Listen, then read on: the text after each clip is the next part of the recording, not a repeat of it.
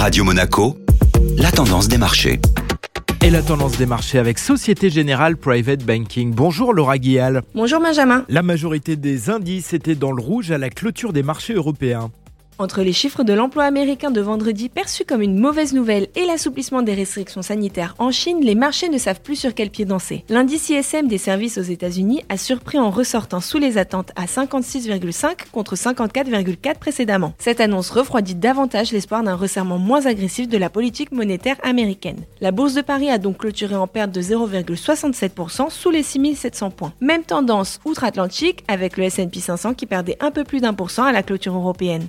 A déclenché l'embargo sur le pétrole russe. Ce lundi, l'Union européenne a officiellement mis fin à l'essentiel de ses achats de brut russes. Désormais, les importations par voie maritime qui représentaient les deux tiers des achats de pétrole avant le conflit sont interdites dans la zone. Malgré ces sanctions, les pays de l'OPEP ont décidé ce dimanche de maintenir les objectifs de production de pétrole.